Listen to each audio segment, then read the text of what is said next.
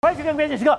我们要谈的就是现在 AI 科技大爆发，AI 科技大爆发，现在美股跟台股都有，那么股市大涨，跟 AI 有关系。对，可你说现在中国跟美国是完全两样情。没错，美国现在的 AI 股大爆发，AI 股大爆发，而且要掌握最关键的技术。中国知不知道 AI 很重要？他们知道，所以他们之前也有所谓的寒武纪公司，也有所谓的龙芯科技，他们也要发展他们的 AI 晶片。对，可是没有想到，在美国的打压之下，他们竟然去腰斩。现在。美国跟中国在 AI 科技上面，竟然已经完全分叉了。而且，事实上，今年以来你会感觉特别明显，就是中国往下坠落，美国一直往上狂升。为什么？因为 AI 已经变成了这个决定未来生死的非常重要的关键。你说？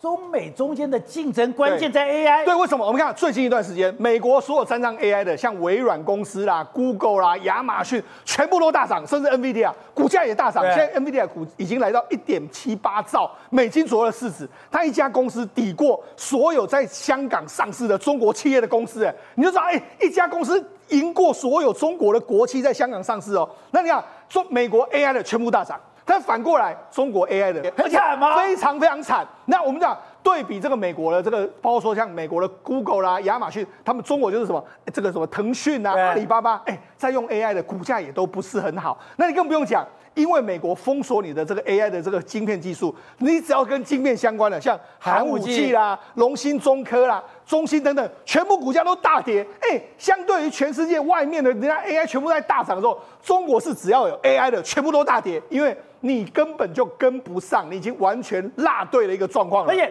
在 AI 的较量之下，你落下来，落下来以后，我刚刚讲，美国现在它的股市市值已经在全世界的一半了。是。那中国本来它的市值占全世界百分之二十，对。它现在只占百分之十，对。就代表整个中国是股市全部腰斩，国力在衰退之中。而且我跟你讲，差距会越来越大。啊。为什么差距越来越大？我们讲上一轮的这个 AI 的这个竞争是企业跟企业的竞争，你看。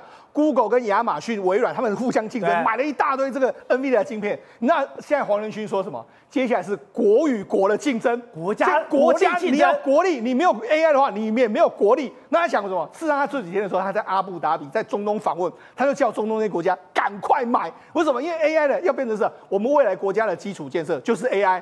你 AI 的攸关你的国家安全，什么都可以用 AI 来这个掌控，然后这个 AI 就是一个基础建设这样的概念。他甚至还说什么？我们 AI，我们人，我问我问大家。如果我们能够打造一台时光机，可以知道人类的过去跟人类的未来，你要不要这一台时光机？当然要。对，但是最有可能发生的是，从 NVIDIA 的 AI 这个领域里面一直不断的精增进，就有机会发现。你说 AI 可以打造一个时光机，对，它可以去推算未来会发生什么事？对，为什么？因为 AI 可以一直不断的进步。他说什么？我们的技术是用指数的速度在进步，倍数增加。对，所以呢。美国在倍数增加的时候，中国是原地踏步，所以才说未来拉距会越差越远，就是在这个地方。那黄仁勋现在为什么我说 AI 还没结束？黄仁勋说上一阶段是企业，现在接下来是国与国，所以国家要卯足全力要这个买 AI 弄 AI 的时候，你觉得这个 AI 的时代来，这个这个真的结束了吗？根本就还没有开始的一个状况。而且他在接受 CNN 专访的时候，他讲说。这是历史上第一次，我们居然电脑的科技可以缩小人跟电脑的差距，而且人可以跟电脑提出要求，对，而电脑是第一次可以懂得人类需要什么。过去我们在用，例如说苹果的 Siri 的时候，它其实都听不太懂你在做什么，对。但是透过 AI 之后，未来我们跟他说什么，他马上就可以理解，而且马上就可以我们回馈。所以 AI 的关键是。电脑人机的沟通对，会得越来越顺畅，没有任何的这个障碍，而且它还能够预判你要知道什么东西，所以呢，这就是未来 AI 整个愿景才刚开始的一个状况。所以你说，在国内第一阶段，你以前就讲过，我们要注意整个未来的投资，未来的世界发展，AI 是关键，AI 是关键了以后，我们刚刚美国也知道，美国就完全封杀中国所有的 AI 科技，而这样的封杀。已经出现效果了。当然，我们跟你讲，事实上，如果以全世界的股市的这个占比来讲的话，你看最高最高的时候，这个美中中国大概占二十趴。可你看现在中国已经被压缩，你看中国这个比例一直被压缩，压缩到目前为止大概只有十趴左右一个状况。而且美国是不断的在壮大，美国目前来为止来说，总市值已经占全世界的一半。所以呢，美国的这个国力之强大是前所未见。中国已经在萎缩，而且现在急起直追是什么呢？宝杰啊，日本开始急起直追，日本出来了，日本开始因为什什么日本会出来？因为日本有非常多 AI 啊、ARM 啊那一大堆。你看日本开始从过去一段萎缩之后，开始不断的往上增加出来，所以日本现在也开始在崛起之中。所以我看到二零一五年，我看到二零二二年的时候，我完全看不到日本。对，现在日本跑出来了。好，那除了这个之外，那这个非常重要就是 AI Five。我们过去一段时间是什么股市区巨头嘛，对不对，对？FAAMG 等等七巨头，现在是 AI Five，就是 AI 五档是未来最重要的，包括说像。辉达、微软啊，AMD 啊，台积电还有博通，台积电是唯一上榜的美非美国企业。所以呢，事实上现在你只要讲到 AI 两个字来说，几乎是完全都是往往上狂飙的一个状况。那相对于中国说 AI 亏损的亏损，即将倒闭的倒闭了，然后中中国的晶圆代工中心也是订单也是非常的滑落。那他们还说今年的毛利率还滑落，台积电的毛利是往上升，业绩是往上升，你就知道说有没有 AI，而且有没有跟美国站在一起的时候，这个差距是相当相当之巨大。而且你讲说，因为 AI 造成了中美之间的差距，这个差距会越来越大。是，因为 AI 已经不是空中楼阁，是没错，AI 已经铺天盖地迎面而来了。对，我们现在给大家讲一下，事实上 AI 能够用到什么局面？除了我们未来今年会有 AI 手机、AI PC 之外，我们看一看。AI 可以用在什么改善人类生活？你看，现代汽车，它在 CES 的时候展示一个叫无人的这个重机团队。什么叫无人重机团队？它其实对它其实就是用在工地，有什么这个有什么这个山猫啦，然后有这个挖土机啦，各式各样，但它都是无人操作。你说这些怪兽都无人？无人操作，它是一个机组的团队一起来的。好，那它是它用这个撒出，譬如说撒出一一千台、两千台出去左右，然后它就在工地里面，他们彼此之间会互相沟通。哎、欸，我这挖这边，然后你挖那边，然后我们这个不要互相你说不会撞在一起？对，不会撞在一起。你看，它就这样一个扫出去，有一个中控台在这边，然后你看每一个。每一个机台，它只要无人机在上空控制所有的这个发射，给他们讯号，对，给他们充当所谓的无线网络，这样，然后他们就可以完全联网。联网之后，他们也互相沟通，互相沟通。你看，他们可以自动管理。你看，同一个工地上面有非常多台在同时进行。你看，有的在挖土，然后有的就把这个土挖过来，那个推弄在推土机上面，然后弄在这个车子上面把它载走。哎，完全都是无人化的一个状况。挖土。把土放在这个所谓的车斗上面，车斗上面都是无人无人化，而且在如果只要有这个中控台在那边完全控制，然后他们彼此之间可以互相的这个控制。那如果真的不行的话，我可以人工介入，然后人工介入的话就马上可以遥控。所以等于是说，宝姐，你知道过去每一台机台都要有人操作。未来完全不需要，而且这而且这些工地很危险嘛，有时候可能坍塌下来之后，可能会导致工人死亡或是什么，未来都完全不会。你未来可以用这种所谓的无人化哦，那为什么可以做到？因为 AI 能力非常好嘛，我监测到之后，我可以正确的判断这是什么东西，然后我可以透过很复杂的关系，AI 能够处理彼此之间的工序，可以把它处理得很好，所以。这个是真的要完全的 AI 的话，AI 的能力介入之后才有办法做到的一个事情。所以它不是说我从中控室来遥控，对，是每台机器它都可以自行预算。对，好，那除了这个之外，还可以做什么事呢？美国现在做一个，他们在卡内基大学、卡内基美容大学做一个什么？他们类似做一个这样的机器人。那这个机器人要做什么呢？宝姐，它主要是这样修理美国的这个管线。我们那很多管线可能就是年久失修之后呢，它可能就会东破一个、西破一个，或者怎样的状况。那那。管线，我们举一个例子啦，以晶圆厂来说，晶圆厂里面的管线就有两万公里，请问你坏了，你怎么去知道？你根本没办法知道，你所以你要用一个，你要常常说，哎，它漏气，你才知道说这个地方坏了。但未来不用，你只要把这个机器人弄进去之后，丢到管线里面，它可以在管线里面走走走走走，它可以自己判断说，哎。这个管线哪可能哪里有问题了？那我要怎么去修理？它里面还有一些相关的修理的东西，比如说你要用什么树脂把它补起来，或者怎样，马上就可以这样，或者说它可以丢 silicone，对，或者说没有这些没有这些设备的时候，我可以用点把它标注在哪里，未来再修修复的清楚。我先从内部就知道说这个可能有一些问题。大家可以检测什么？它可以在检测管线图，因为可能很旧很多旧的管线根本没有管线图，我重新把它画出来，然后检测老化或是泄漏这个管道，这样子。所以它可以非常多的这个功能，哎，它可以的。美国它先初期是用在美国的天然气管线，有这个七千五百万个家庭，还有五百名五五百万名的商业客户在那。所以呢，事实上，这个对，哎，过去需要多少人力啊？对，现在完全都不需要人力，完全只要机器人进去之后，它完全就可以解决所有的问题。它判断的非常清楚，而且可以做简单的这个修复。那除了这个之外，还有英国的这个机器人也是一样。这个保洁，这就是一台机器人，它做什么？它修补路面，他修补路面怎么？他你把它丢到这个路面上面去，然后他就开始在路面上走，走走走走，哎，发现到说，哎，这个地方可能有个小洞，那我要开始这个修复，然后你看他就开始弄出它的这个相关的这个给息出来了，然后判断出，哎，这个我我怎么我用这个相关的这个技术，然后怎么填充，然后怎么防水，防止这个地面的水渗进去，哇，各式各样，完全这样，完全不需要人。然后初期现在还需要人，但是随着技术越来越进步，完全不需要人，它就可以直接上去。所以我挖这个地，我来填填补，对，全部都全部都搞定。所以呢，实际上拜登不知道推什么老基建重新再修复，那派派这个人去就 OK 了。好，那除了。除了我们刚才讲到这些功能之外，现在 NVIDIA 它打还打造一个什么叫做 Chat with RTX 的这个所谓的聊天机器人。它这个机器人比较有意思的是什么？你只要买一张这个 NVIDIA 的显卡，然后你就会放在家里面，这个上这个你只要放到你的这个电脑里面，打开之后，你就可以开始跟它 talk。跟它 talk 的话，你看它有非常多功能哦。它的功能是可以收集所有的资讯哦。比如说我我想要知道说，哎，这个影片里面有什么重，我给他看一个影片，比如说我给他看一个关键时刻的影片，这个二十一个多小时进去，那请你跟我说这里面的重点是什么？他就跟你讲重点是什么，他聊列什么，然后就可以把这个里面的字，比如说我想要知道刘宝杰在里面讲了什么什么字，他就可以把刘宝杰你讲的话把它弄出来。所以我老师在上课，对，我也不要去听，是，我就放了以后，哎，对。就下来以后，老师讲了一个小时，是我只要十分钟就搞懂了。你只要有影片输入给他看，他就可以知道很多东西。所以你等于是他就是一个简单的这个 Chat GPT 这样子，他就叫 Chat with RTX，RTX 就是它的显示卡，这就是现在 NVIDIA 在做。所以未来一个聊天机器人，你自己的聊天机就在你家里面。那所以呢，我才也难怪说，你说现在 AI 的产业越来越复杂，现在需求越来越高。对，刚才讲到了这个 Open AI 的 CEO，对，阿特曼就讲。我要搞七兆美金，对，我需要大量晶片。而且，那事实上，奥特曼在最近就说了，他要七兆投资七兆美金。他其实原本一开始前一阵子他说他要投资一千亿，然后一千亿之后，然后人家就说，那你跟台积电合作就好。结果他后来居然就说我要投资七兆。而且他现在找了什么？沙特阿伯了，等于这些主权基金，大家一起投资。而且他还找了软体银行孙正义，而且他还说他已经跟台积电有获获得这个台积电沟通过了。所以这样七兆美金投资下去，然后你就知道说这个 AI，如果他不是非常看好这个市场，他怎么会投资七兆美金？你就说现在 AI 根本就还是刚开始的阶段了。好，董事长，今天我们都是非常开心的。今天台湾股市大涨，今天台积电大涨，而且相关的 AI 的这些公司也都大涨。你说没有？其实真正关键是。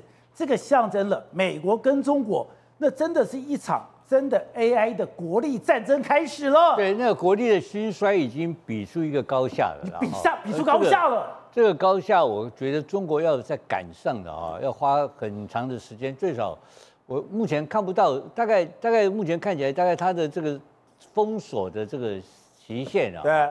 它能够突破的可能性，目前看起来很困难了。所以现在美国真的已经把中国当敌人了。在这方面，百分之百的敌人就是一定的竞争者，应该这样讲。好，那第二点，你再看看黄，这是什么时代来临？黄仁勋讲一句最重要的话：NVIDIA 的 GPU 是唯一能让人人享受 AI 创新成果的运算平台。那我现在反过来请问你，为什么这个 OpenAI 的这个 CEO？他现在投资七亿七兆美，兆美金，他做什么事情？他就是要跟黄仁勋做一模一样的事情啊！他也是要做个运算平台，不是吗？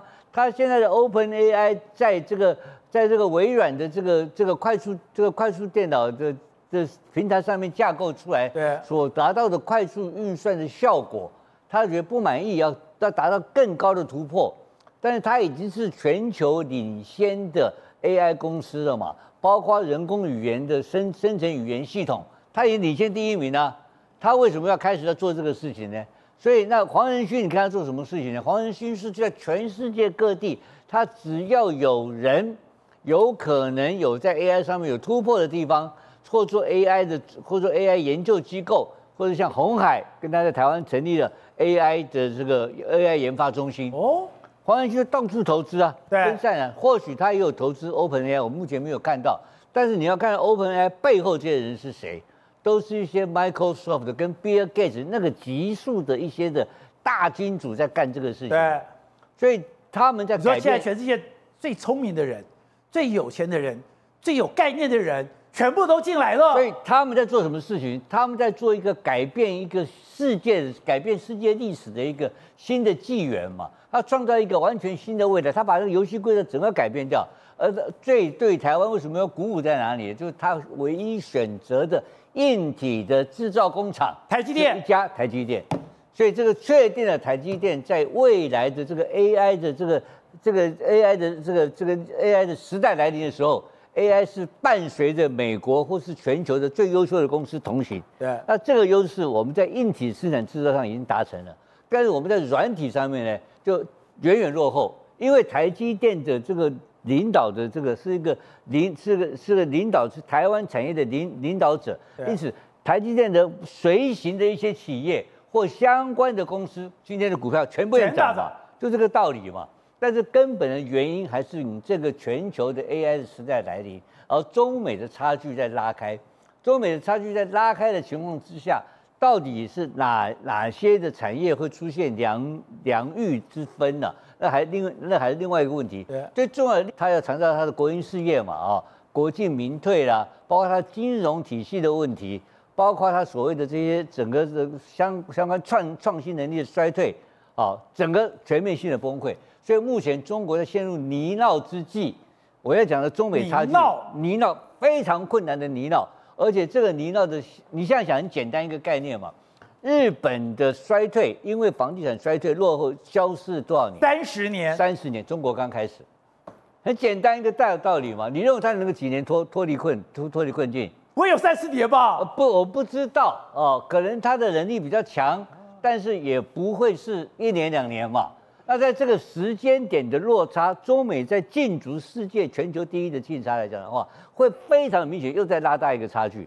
本来就已经很大的差距，那现在的差距会更大，所以中，所以习近平现在碰到他一生中最困难的时刻，也是近年来近七十年来中国最困难的时刻。然后美国开始在高科技，在各种方面的这种突飞猛进的拉开他们之间的国力的差距。好，玉凤刚才讲到这种科技的战争，当然也是一种国力的竞争。国力的竞争里面最恐怖是，哎，之前不是美军基地被轰炸吗？对，他们说他们要复仇，就真的复仇是哎。他们真的把这个所谓的真主党哦，叙利亚在呃黎巴嫩真主党的高级指挥官阿萨迪给干掉了。对，干掉以后就是用那个六片的地狱火。导播，我们看到画面，在大街上就这一台车旁边毫发无伤，把居然把这台车。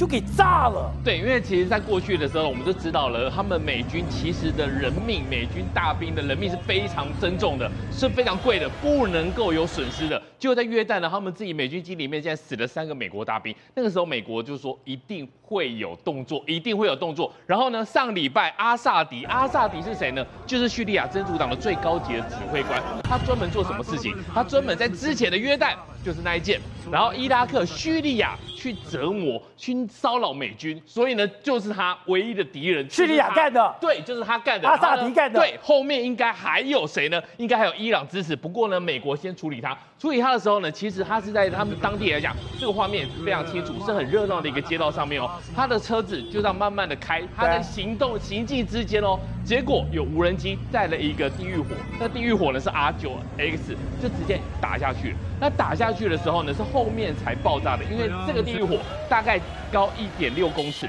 然后呢里面放六片刀片，所以呢它不是带当量的，不是带火药的，它砸下去的时候呢，它绞杀，对，就像血滴子一样。它这个一点六公里、一点六公尺的这个地方呢，前面是有一个击破头，击破头打下去之后呢，是打进了它的车顶里面。车顶里面，它这边刚好有六片，每一片呢大概是一点二公尺，就是像我手打开这么大。然后呢就开始旋转，所以呢它在一瞬间打破它车顶的时候呢，这车顶被打破的时候呢，其实阿萨迪在里面。在里面的时候呢，刀片才会出来，对出来绞杀完之后呢，因为这力量太大了，后面才烧起来的，所以打到油箱。对，所以呢前后左右没有人知道发生了什么事情。宝宝，我们看，这个就是他的刀片。对，这个就是地狱火，地狱火里面附六个刀片，就是这个刀片，你想想看。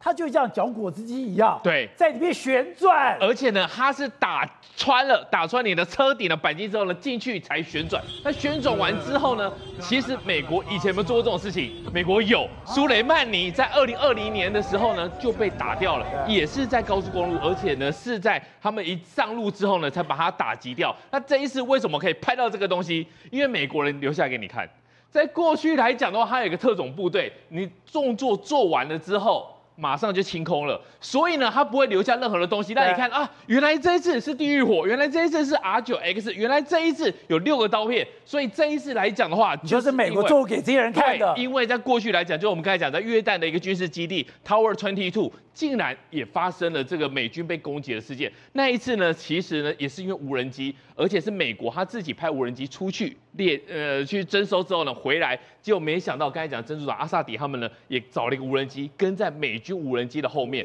而且它的 AI 功能非常的强，它是去模仿前面的美国的无人机，所以呢它走的路径怎么走，它后面就怎么走，所以呢一时之间美国竟然门户大开，对，以为有两辆美军的无人机回来了，所以。他们有第一时间击落，然后造成 Tower Twenty Two 里面三个美国的的士兵死亡。那个时候呢，其实国防部长奥斯汀就讲了，这个东西我们会用一切必要的行动来保卫美国和我们的军队。然后呢，阿萨迪就在上个礼拜就被绞杀，就死掉了。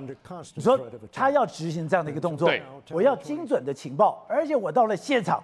我要在神不知鬼不觉，居然在闹区取你的性命。对，这个东西在闹区取这命，其实因为有他们有很强的一个 AI 的功能，因为他们搭配的是无人机，无人机在飞行的过程当中要计算两件事情：阿萨迪，你的车子要怎么走？如果他突然左转了，如果他突然找到了其他的地方隐秘物呢？然后还有他走的行进过程跟我发射这个。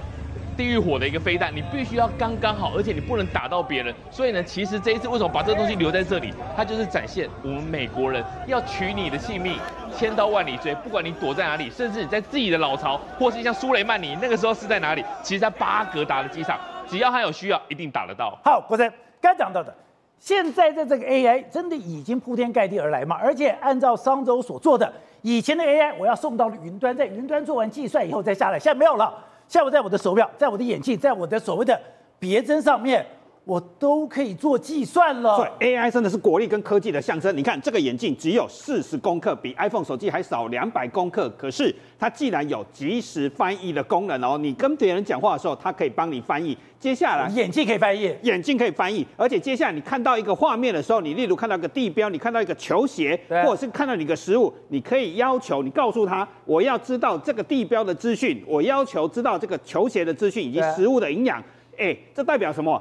它有收音的功能，以及有镜片的功能，因为你看到了，它也看到了。那它既然可以。可以搜寻，而且提供这些资料，这代表里面的晶晶片运算非常的快，而且很省电，而且它有高速联网功能。重点，它只有四十克，它可以给你一整天的电力。那这完全就是科技的象征，在这么小的四十公克。我的眼镜，我后面还有一个耳机，这个东西我看到什么，然后我那上面。它就可以翻译到我的耳朵里面去了。对，因为它代表它也看到，它也收到你的声音，它才有办法去做指令，而且它在里面运算，再去联网去找网页，它等于有联网功能，有眼睛的功能，有搜讯的功能。对，它所有的功能在里面。重点，它只有四十公克，而且它给你一整天的电力。那当然是科技的象征跟国力的象征啊。虽然这只是一个眼镜，是一个消费品，卖三百多块美金哦。而且它里面提到过在这边，比如说我现在要吃一碗拉面，我吃完这个拉面的时候，我这个眼镜上看。这个拉面里面，哎，有有半颗蛋啦，有这个海带啦，里面有这个所谓的叉烧肉。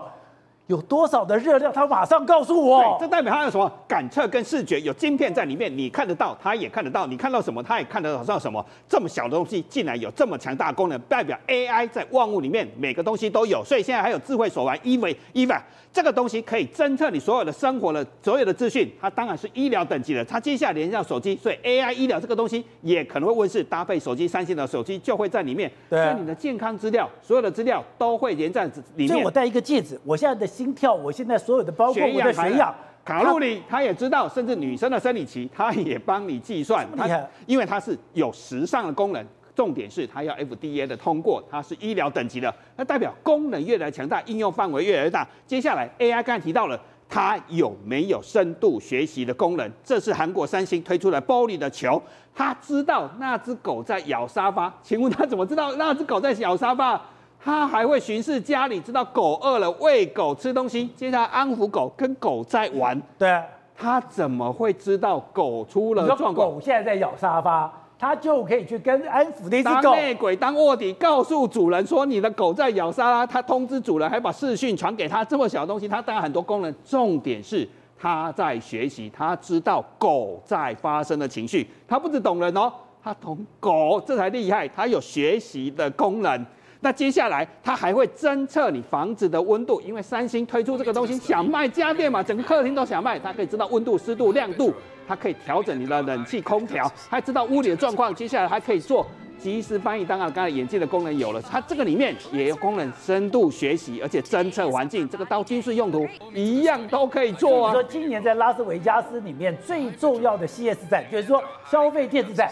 都跟 AI 有关系，所以为什么一定要很强的中央伺服器以及边缘运算？因为晶片都在里面，而且它不耗电嘛，它可以撑这么久的时间，代表它的晶片如果换成中心的晶片，早就发到会烧烫了嘛。所以我在工作的时候，它可以去投影，我就可以变成在做开线上会议，开线上会议，而且这墙壁就变成电视。当然，电视比不赢中国，它当然放弃，它直接往这里面跨境嘛。当然，对美国人来说，AI 越来越功能，它 GPS 功能在里面，所以它会自动在大厦。下大雪的时候，它就会定位，它就跑去帮你除草跟滑雪。那美国人最喜欢的，当然这里面就有这个功能哦。接下来睡觉这个东西最厉害了，你睡一整夜，它竟然知道你深度睡眠的时间有七个小时二十分，打呼的时间有四十七分钟。重点，它还是把它录下来，它告诉你昨天晚上，所以它等于一整夜都在监视你哦。而且可怕的是，导播，我们看这画面，他就是躺在这个枕头上面，当你开始打呼的时候，他就觉得，哎，你的呼吸是不是有问题？他会去调整。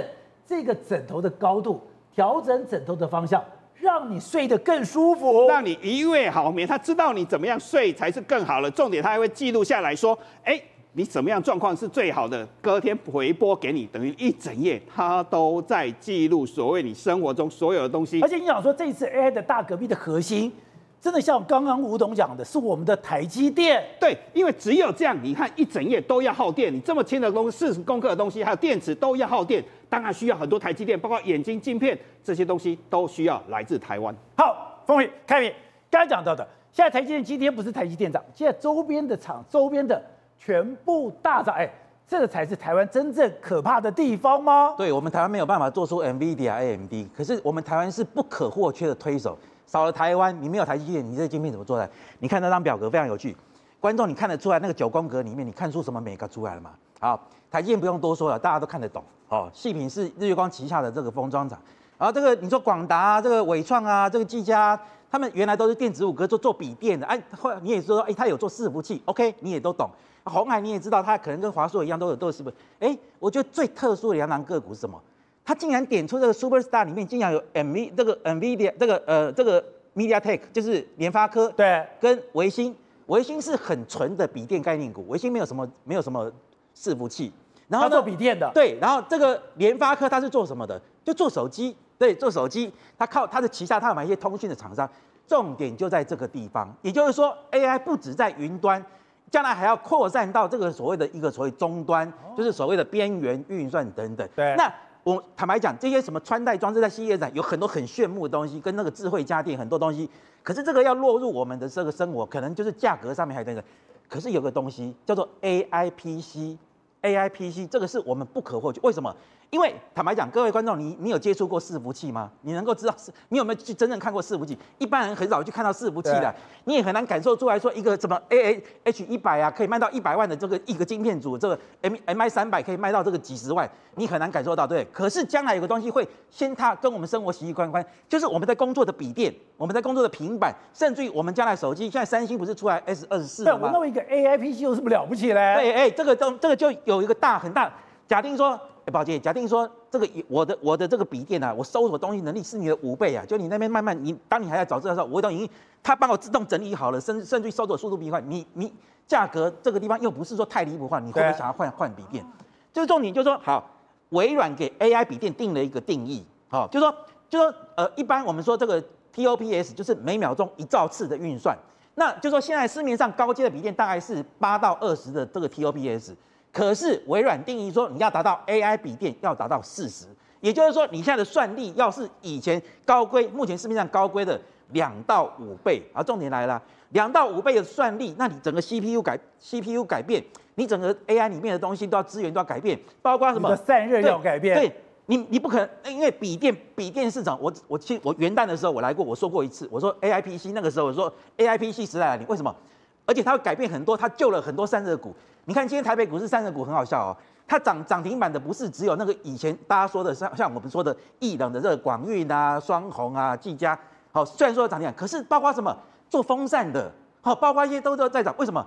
他们都是跟那个 PC AI PC 管，你你想想看，你的 PC 里面可不可能用那个什么静默式的这个半的一个不导电液体？不可能嘛，对不对？你的手机里面不可能用那个静默式液体，你的你笔电不可能用那个液体，所以说。散热晶片、散热的这个所谓的一个风扇，这些相关的，哎，又火起来了。这就是台北股市。可是风扇就风扇，做 AI 的跟做一般的不一样吗？奇鋐以前本来很吃瘪，因为奇鋐有一阵子，奇鋐今天竟然涨了五百八十几块。为什么？奇鋐他说啊，我也要来做液冷式的这个散热。所以说现在就是说，你就要掌握到一个东西，谁能够吃得到伺服器这块，又能够吃到 AI PC 这块的散热，而且你要独到的技术抓到大客户。我讲一档股票给大家。我讲一档股票非常有趣的故事，一个很简单讲，有一档股票叫建设，今天八百六十五创高了，八百六十五块哦。它以前呢，历年来，它二零一零年，它大概就是有冲到两百块，因为他说他介入了 AMD 的这个 CPU 的散热，就冲到两百块以后又下来了哦。这个股市不好算，就在一百块以下要打底打底。这几年一直向一直一直升，一直升，一直升，从两百块、六百块、六百块，在之前打了打打底高档上面震了半个月，大家想说哇，抗龙有悔要下来，没有。Intel Intel 这个所谓的一个 Intel 出来喊一句话，AI PC 时代来临了，又让它从两六百块，今天涨到了八百多块。为什么？它做散热晶片，它不是做那个液冷，液冷式是属于伺服器在用的。我们终端的产品要用到什么？散热晶片，甚至于说像笔电什么的可以用到风扇。重点是我们台湾也有很厉害的技术，而且来自于工研技技术，有一家公司号称叫做小建策。它这个地方呢，它在这个今年的这个所谓的一个展览哦，这个它它它这个电子半导体展，它展出了跟工研院一起合作的全球最厉害的散热能力。我们现在一般散热处理大概四百到六百瓦，它可以处理一千瓦，处理一千瓦的这个相变化水冷技术。而且呢，它不但用于那个所谓伺服阶段，它用一个真空腔体的这个贴片贴在那个晶片上面，它可以把散热出来的用那个相变化，就是从蒸汽变成水，再把它冷凝排掉。所以说这个地方非常厉害，可以处理一千瓦，就是我们台湾的实力就在这个地方。我今天我就要强调一个观念，就是说台湾有很多公司，它跟建策一样，以前都是做 LED 的散热，LED 散热没有什么了不起啊。可是建策转型的做 CPU 散热，现在转型成 AI 散热。现在这个小建策的这个一拳跟工研院研发出来一千瓦，所以说我觉得台湾有很多很有生命力、很有潜力的公司哦。其实在这一波浪潮里面会产生怎么样质变之后呢，产生产生量变，好有一个很大商机。所以我们要特别介绍在。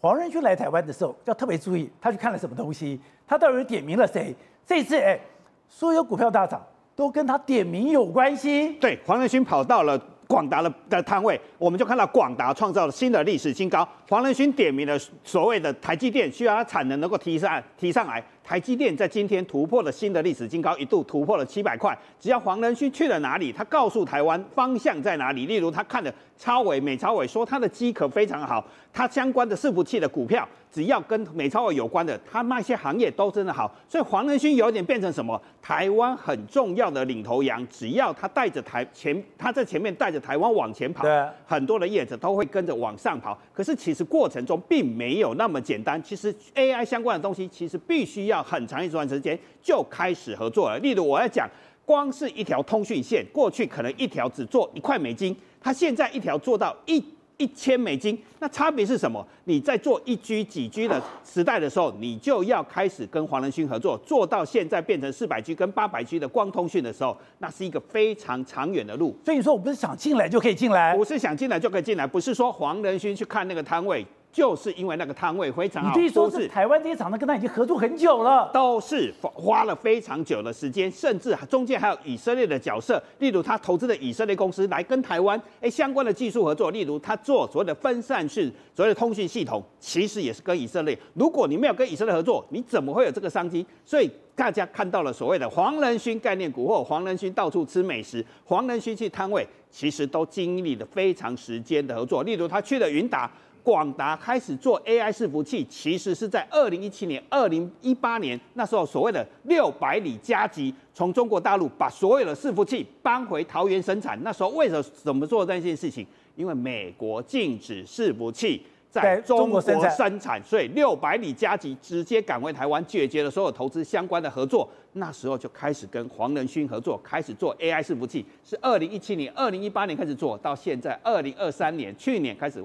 开始开花结果，那是经过六年的时间，所以没有那么简单。台湾能够做 AI，其实是一个很长时间被国际信任，信任才是最重要一件事情。那现在这些整个产业链都在台湾吗？对，因为在国际上就是吴董说的科技跟国力，所以这个赛局或这个竞争的核心，或者是这个圈圈，其实中国业者很难切入，因为在那时候就已经被排除在外了。很多的技术，很多的合作，中国都没有参与在里面。所以我们今天看到为什么台湾怎么相关的，连个散热都跟台湾有关，或者是一个机壳，连做一个机壳都会股价大涨，是因为。中国业者都会排除在外，我怎么可以让这么强的随身装置？对，虽然它只有三百四十美金，它的功能只有相关的民生功能，可是如果它用在军事用途，那我怎么让中国业者在一开始的时候就跟你一起合作？